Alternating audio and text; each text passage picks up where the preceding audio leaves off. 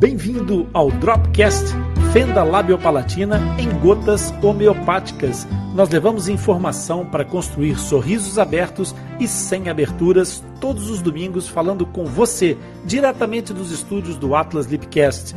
Vem comigo, eu sou Rony Furfuro, médico dentista e coordenador da equipe multidisciplinar de tratamento de fenda labiopalatina do Atlas Lipcast. Aqui no Dropcast eu vou responder, vou explicar e comentar um fato, uma dúvida sobre fenda labiopalatina, aquelas dúvidas que aparecem mais frequentemente e que se transformam numa pedra no seu sapato.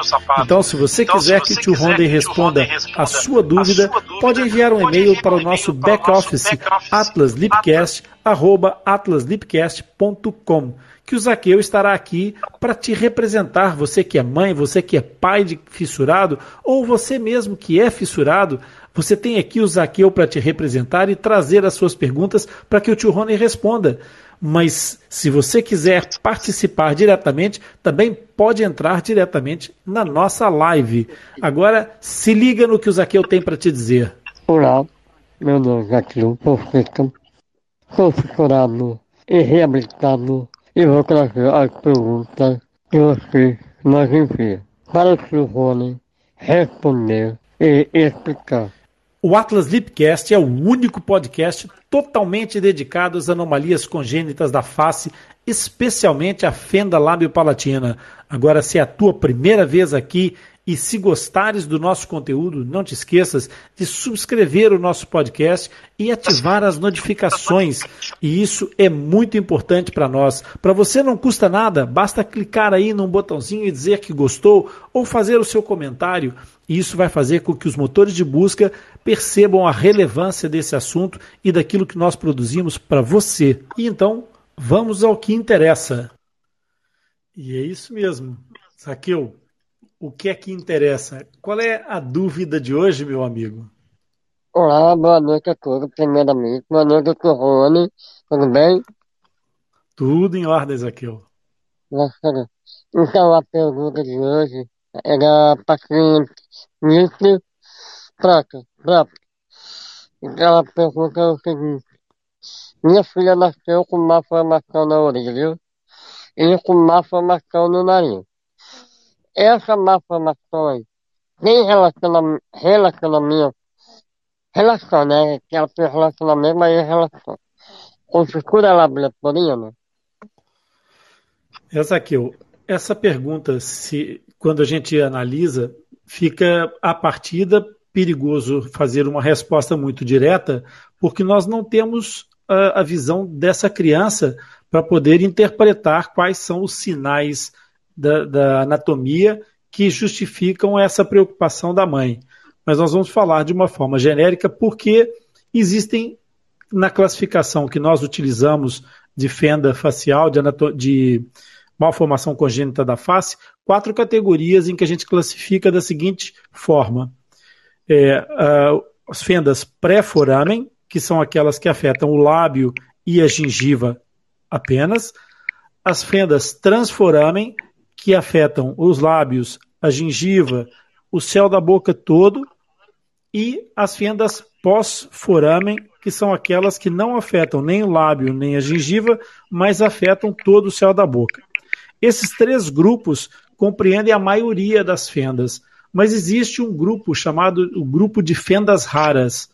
E esse grupo de fendas raras, pelo próprio, pela própria característica do nome, é, são as fendas menos frequentes, elas acontecem na face e podem trazer manifestação maior ou menor dessa, dessa alteração da, da forma, da anatomia ou da integridade dos tecidos.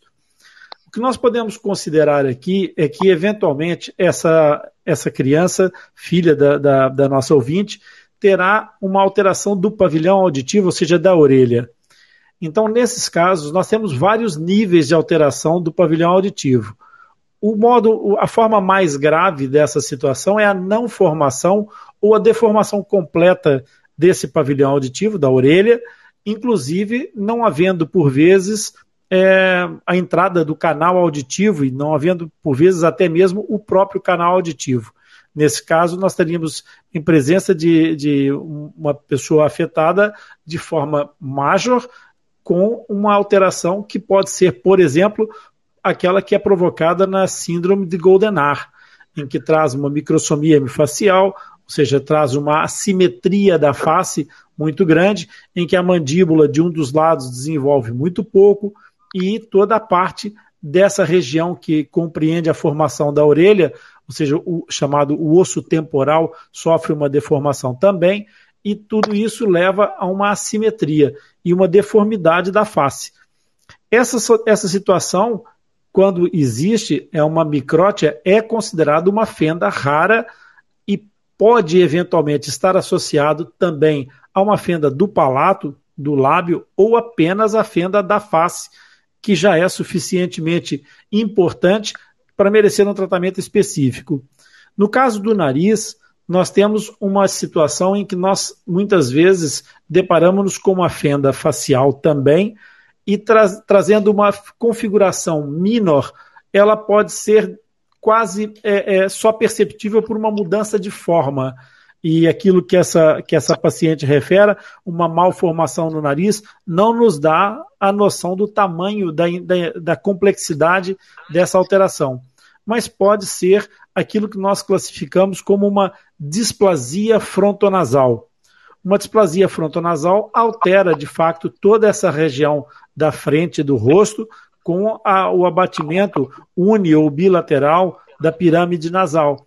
E nesse caso, então, também estaríamos em presença de uma fenda e que, na sua forma major, pode vir mesmo com uma abertura ou na forma minor apenas com uma depressão e uma alteração da forma da, da, da apresentação física dessa, dessa face, tornando-se diferente ou assimétrica.